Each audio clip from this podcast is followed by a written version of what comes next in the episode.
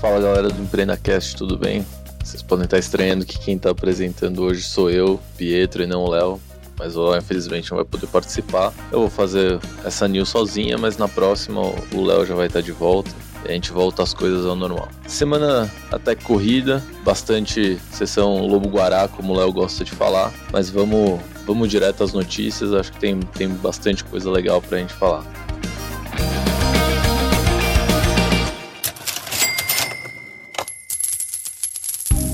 E olha só, sonhador, você que precisa alavancar o seu negócio para o próximo nível, esse bloco aqui é um oferecimento da Bluefields, uma aceleradora que possui um programa de pré-aceleração e de aceleração, tem programa de mentorias, escola de CEOs e vai te ajudar aí na sua jornada. Não adianta você tentar fazer tudo sozinho, a Blue pode te ajudar. Acelere o seu negócio, conecte-se com investidores e gere impacto. www.bluefieldsdev.com Bom, primeiro, que movimentou bastante o, o ecossistema essa semana de startups foi a fusão da Geru e da Rebel. É, duas das principais fintechs de crédito do Brasil se juntaram e criaram a maior fintech de crédito sem garantia do país, é, que vai chamar OpenCo, vai ser uma holding, que embaixo vai continuar tendo as duas marcas Geru e Rebel, que atendem públicos diferentes e maior que elas em crédito só vai ter a Acreditas, que é crédito com garantia, por isso que a gente falou que é a maior fintech de crédito sem garantia. É um negócio bem grande ali para aproveitar as sinergias, né? O ganho de, de escala é bem relevante. É, parabéns lá para o Sandro, fundador da, da Geru, e para o Rafael, fundador da, da Rebel, que agora se chama OpenCo. Para vocês terem noção do tamanho, a fusão vai criar uma empresa com uma carteira de crédito maior do que 800 milhões é, de reais, o que dá mais ou menos um, um e meio do, do market share de todo o mercado de crédito brasileiro, o que é bem, bem relevante. Então é, é um monstro aí nascendo, ainda muito longe do, do tamanho dos bancos. É, eu chutaria aqui que as fintechs não têm é, nem deve ter entre 5 e 10% aí do mercado de, de crédito, o resto ainda está tudo na mão é, dos bancos, mas de qualquer forma esse é um deal bem relevante porque essas são duas das fintechs mais tradicionais, é, se dá para dizer assim, no mercado tão novo, né? Então, parabéns aí pro pessoal, são dois nomes bem conhecidos e que, que formam um grupo aqui de bastante, de bastante substância, digamos assim. Então, bem legal. Essa semana a gente vai fazer um pouco diferente, vou começar aqui pelas... Como tem muita captação, muita fusão e aquisição, eu vou começar por essa parte da sessão de, de dinheiros e depois a gente, a gente parte para meio que o que sobrar que é, tem menos notícia. Então uma outra transação que chamou atenção essa semana no mercado foi a aquisição da Picodi.com pela Melius. É a maior aquisição da, da Melius até hoje. Eles pagaram 120 milhões é, de reais. A Picodi é uma plataforma de comércio eletrônico, está presente em mais de 44 países e esse, segundo o Israel, é um dos momentos mais felizes para ele na empresa, porque é, é o passo para a internacionalização, algo que eles falam que sempre tiveram na cabeça desde o dia 1. A Melius no IPO, eles colocaram no caixa, ou seja, eles captaram é, 300 milhões de reais para aquisições, então 120 já foram gastos aqui na, na Picodi. Eles compraram 51,2% da empresa agora, e aí tem algumas, o famoso earnout, tem algumas etapas, alguns milestones para a Picode alcançar para eles concretizarem a compra da, dos, de 100% da empresa. É, a Picodi não é muito famosa no Brasil, eles foram fundados na Polônia em 2010, é, então já, já é mais, mais antiga, em 44 países, 19 línguas diferentes, então ajuda bastante ali o, o ciclo de internacionalização da, da Melius, que tem sim na sua estratégia crescer através de, de fusões e aquisições e usar a base gigantesca que a, a criou para impulsionar é, empresas menores que, que eles venham comprar. Então é, é, é o primeiro passo aí para a internacionalização e, e, a aquisição mais relevante nessa estratégia de, de fusões e aquisições. Algo que a gente tem visto muito. É, pega a Local Web, por exemplo, Magazine Luiza, é, as próprias startups que estão crescendo como Nubank, Creditas, esse processo de, de aquisição, seja por base, seja por tecnologia, os motivos são diversos, mas esse processo de M&A, a gente já comentou que está muito quente, a gente teve um crescimento gigantesco, a gente quase dobrou em 2020 o número de aquisições, fusões e aquisições, né, M&As em startups quando comparado a 2019.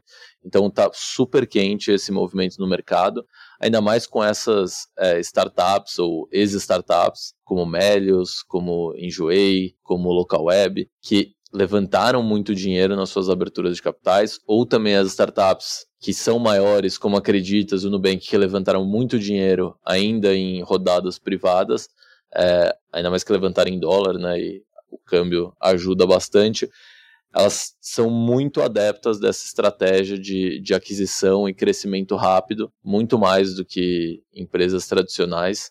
Então a gente deve ver cada vez mais nesse mercado fusões e aquisições acontecendo para o crescimento dessas empresas, né? Então parabéns ali para o pessoal da, da Melios, apesar da ação ter tomado umas porradinhas recentemente, mas acho que acho que estão com uma cabeça boa, estão no caminho certo. É, agora é executar.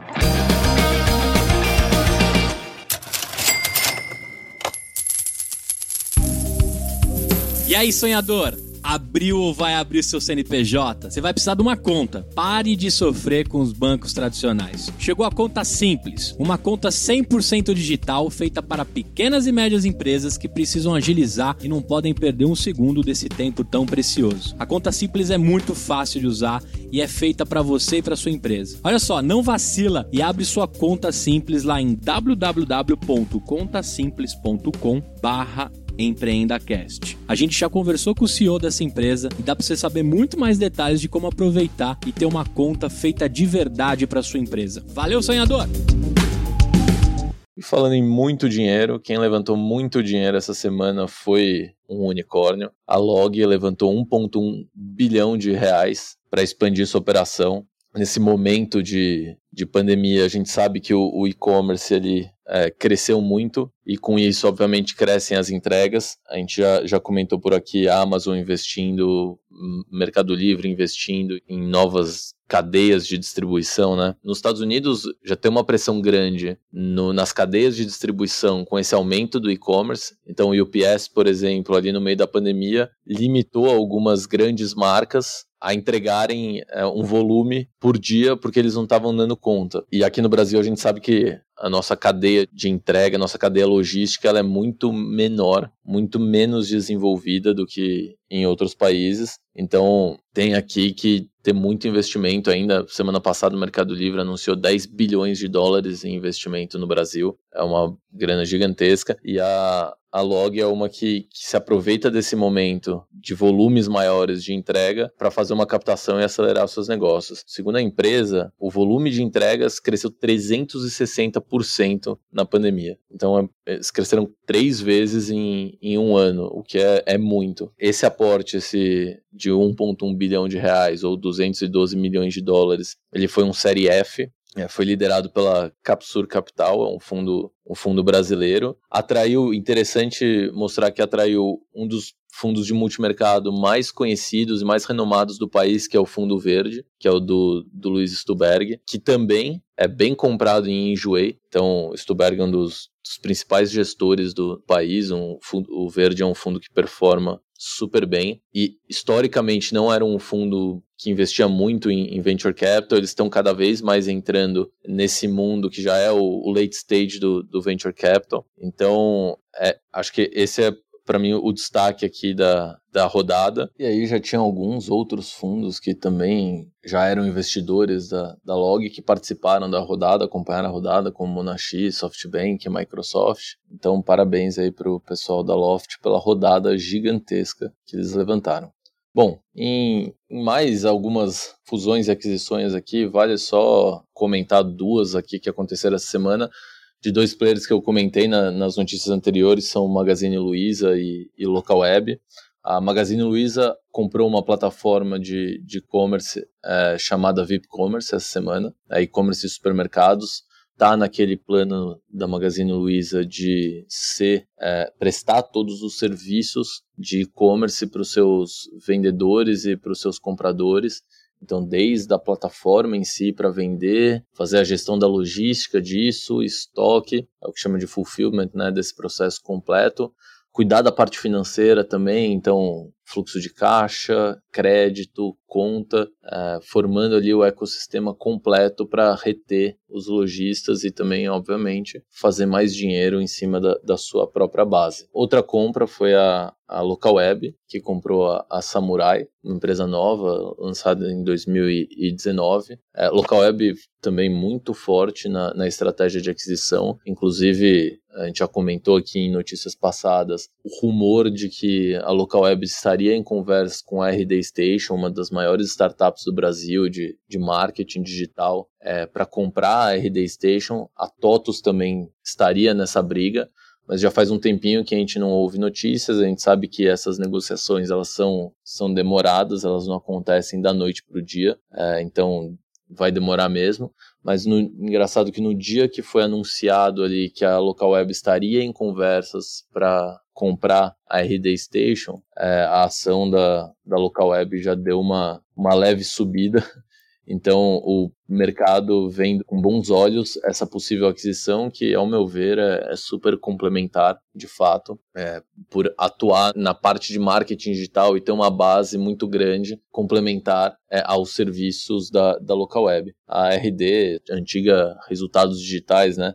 já levantou mais de 76 milhões de, de dólares, então não é pequena, foi fundada lá em 2011. Então, startup lá do, do começo do, desse nosso ciclo de, de boom de startups, já está num Series D. Então, se ocorrer mesmo a transação, é uma, é uma das mais relevantes aquisições da Local Web e também da TOTUS desde, desde a abertura de capital. Vai lembrar que a Local Web fez a abertura de capital não faz muito tempo, levantou uma boa grana para de fato crescer nessa estratégia de, de aquisições. Bom, continuando aqui na, na nossa conversa de levantar milhares de, de dólares, a Instacart, uma das, das empresas de entrega ali de, de mercado mais proeminentes no, nos Estados Unidos, anunciou que levantou 265 milhões de dólares, então mais de, de 1,2 bilhão de, de reais, para financiar ali o, o, seu, a sua expansão. É, e o, o, vale ressaltar o valuation da empresa nessa nova rodada foi de 39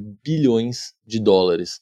Na cotação de hoje, isso deve dar entre 210 e 220 bilhões de reais, mais ou menos o tamanho do Bradesco. É, então, mostra a relevância da Instacart, que foi muito ajudada, se dá para falar assim, né, que alguém foi ajudado por esse momento de pandemia, mas a gente comentou aqui que alguns negócios foram impulsionados pela pandemia, né, por esse novo jeito das pessoas consumirem as coisas, que nem a gente falou na log, o e-commerce bombou, a compra por compra online é, de mercado também aumentou muito. Então a, a Instacart aproveitando esse momento para fazer uma nova rodada. Muitos dizem que a última rodada privada da empresa, o próximo passo deve ser uma, uma abertura de capital. A Instacart ao todo já levantou mais de 2,7 bilhões é, de dólares, não, não é pouca coisa. E em breve a gente deve ver o, o IPO da, da empresa acontecendo. Bom, acabando aqui a nossa parte de aquisições, captações, é,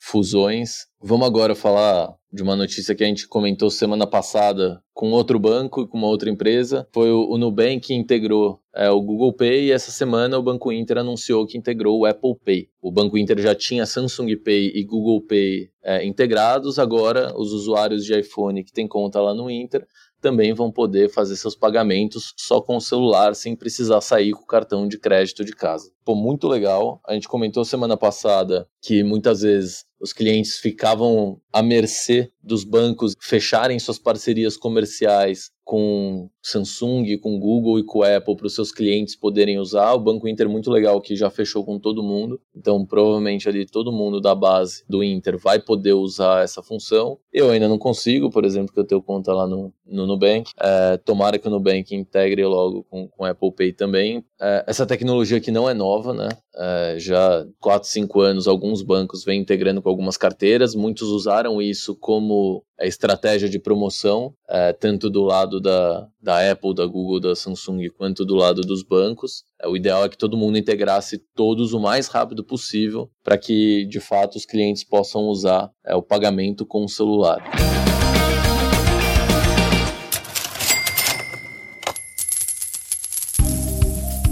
Esse bloco é um oferecimento da Fit Anywhere, que tem lá o banco que em 3 metros quadrados você transforma tudo numa academia. O aplicativo deles também é feito de treinos focado para você usar na academia do seu prédio residencial ou no hotel que você tiver. E durante aí a quarentena, né, no meio da pandemia, eles começaram a fazer videoaulas com treinos para terceira idade, pais e filhos, defesa pessoal, funcional, tem até dança e em primeira mão treinos para deficientes físicos. Baixe nas melhores lojas, tenho certeza que você vai gostar. Fit Anywhere, democratizando o acesso às academias. www.fitanywhere.com.br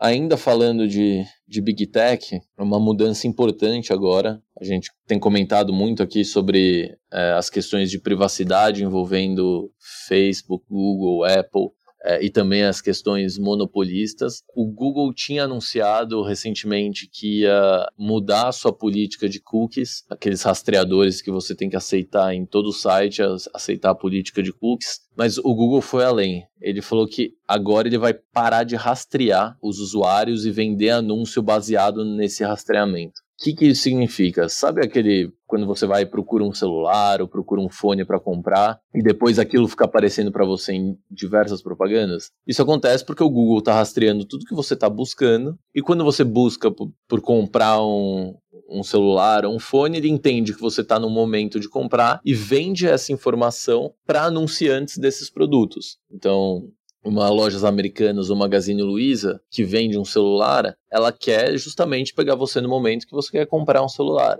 Então o Google traz essa informação e fala: olha, o Léo está procurando muito celular, então é, Magazine Luiza, eu vou mostrar aqui o seu anúncio de venda de celular porque o Léo está no momento de comprar o celular. E aí fica ali por semanas e semanas aquilo aparecendo para você. Então o Google anunciou que vai parar de usar esses dados de navegação só do desktop. Então quando você navegar no mobile, ele ainda vai usar isso, mas ele vai parar de usar esses dados de navegação para te vender publicidade a partir de 2022. Assim, grande parte do, do tráfego é no mobile, então só vai afetar parte da sua navegação, mas já é uma mudança bem relevante é, na política do, do Google, tanto de privacidade quanto de anúncios. Então, vamos ver como esse mercado vai se adaptar, vamos ver se o, os usuários vão ter uma experiência melhor, se as empresas vão ser prejudicadas nos seus anúncios, mas de qualquer forma é uma notícia que, ao meu ver, é, eu enxergo com bons olhos de, de você não estar tá sendo tão, tão vigiado e depois ficar aquela coisa chata de você ter a certeza de que o Google está vendo tudo que você está fazendo porque ele está te mostrando exatamente a mesma coisa que você acabou de procurar. Bom, e acho que a última notícia aqui de hoje é quase que uma continuação do que a gente comentou semana passada sobre os problemas de privacidade do, do Clubhouse, é, sobre as questões de segurança. E semana passada a gente falou que um usuário ali do Clubhouse conseguiu achar uma brecha para transmitir conversas de salas públicas e privadas para fora do Clubhouse e eventualmente gravar essas conversas. E, e o Clubhouse falou que estava resolvendo o problema, o que vai contra é, a, a ideia ali da plataforma de ser tudo ali agora, de incentivar muito o seu FOMO. Mas o engraçado é que um site é, especializado descobriu que o próprio Clubhouse está gravando as conversas dos seus usuários, então indo contra é, o propósito ali da plataforma, e que talvez isso nem seja o pior. O Clubhouse ali foi identificado que você simplesmente não consegue deletar a sua conta. Então você tenta deletar a sua conta, ela de fato não é deletada, ela fica é, armazenada ali. O, o, Facebook passou por isso lá atrás. No começo, você, quando deletava sua conta, ele só te adormecia e continuava ali com todos os seus dados. O, o Clubhouse aparentemente é a mesma coisa, não está claro ainda o que ele faz com os seus dados depois que você deleta, mas aparentemente você não consegue deletar permanentemente sua conta, nem as suas informações é, que rodam no aplicativo. E além disso, ele estaria rastreando é, os usuários e também ainda não está claro para que, que ele está rastreando e o que, que ele está fazendo com essas informações. Segundo o Clubhouse, as gravações são feitas apenas por propósitos investigativos para casos de necessidade que, de novo, para mim não, não convence muito. Ele automaticamente salva ali é, os áudios e depois de um tempo ele fala que descarta aquilo, mas não falaram é, quanto, quanto tempo. Segundo a empresa, eles fazem isso para por caso alguém denuncie alguma coisa, que, pô, algum desrespeito, algum assédio que aconteceu na conversa, eles possam ir lá, como não fica gravado que nem Instagram, Facebook, você consegue dar print no post, é, você consegue pegar essas conversas que foram gravadas e de fato fazer uma investigação em cima daquilo. Mas a empresa não comunica que aquelas conversas estão sendo gravadas e armazenadas por um tempo. E também aí é, tem uma discussão grande se ela deveria ou não fazer essa gravação, mesmo que por propósitos de investigação. Também não está claro se ele usa de alguma forma esses dados e, e, informações coletadas. A gente comentou semana passada que é normal que essas empresas que crescem muito rápido, principalmente redes sociais, elas se envolvam nessas polêmicas. Quando o Facebook começou, se envolveu em várias, e era um momento é, de um público muito menos esclarecido com questões de publicidade. Então você entregava todas as suas informações lá em 2015, 2016 e não estava muito preocupado com o que ia acontecer com isso. Hoje as pessoas já têm uma consciência de como essas informações são potencialmente utilizadas. Então tomara que o Clubhouse resolva esses problemas o quanto antes, ou possa esclarecer como ele usa essas informações dos usuários, o que também é super importante. É, não vale só colocar lá nas letrinhas pequenininhas da política de privacidade e o usuário não ter clareza de como o aplicativo está usando as informações. Bom, pessoal, é isso. Uma newsletter um pouquinho mais corrida, porque não tem aquele bate-papo com o Léo. É, mas semana que vem o Léo tá de volta para a gente retomar o nosso, nosso ritmo normal. Para você que está ouvindo a gente, se você quiser receber essas informações por e-mail, em primeira mão, acessa lá o site da Snack, se inscreve na nossa newsletter, snak.co é o site. Dá uma olhada aqui nos outros conteúdos do, do EmpreendaCast, tem muita coisa legal. Se você quer retomar alguma das notícias que eu falei aqui, que a gente já comentou, acessa ali os episódios anteriores. Bom, é isso. Obrigado, pessoal. Até semana que vem. É, Léo, te espero aqui semana que vem. Galera, obrigado e tchau!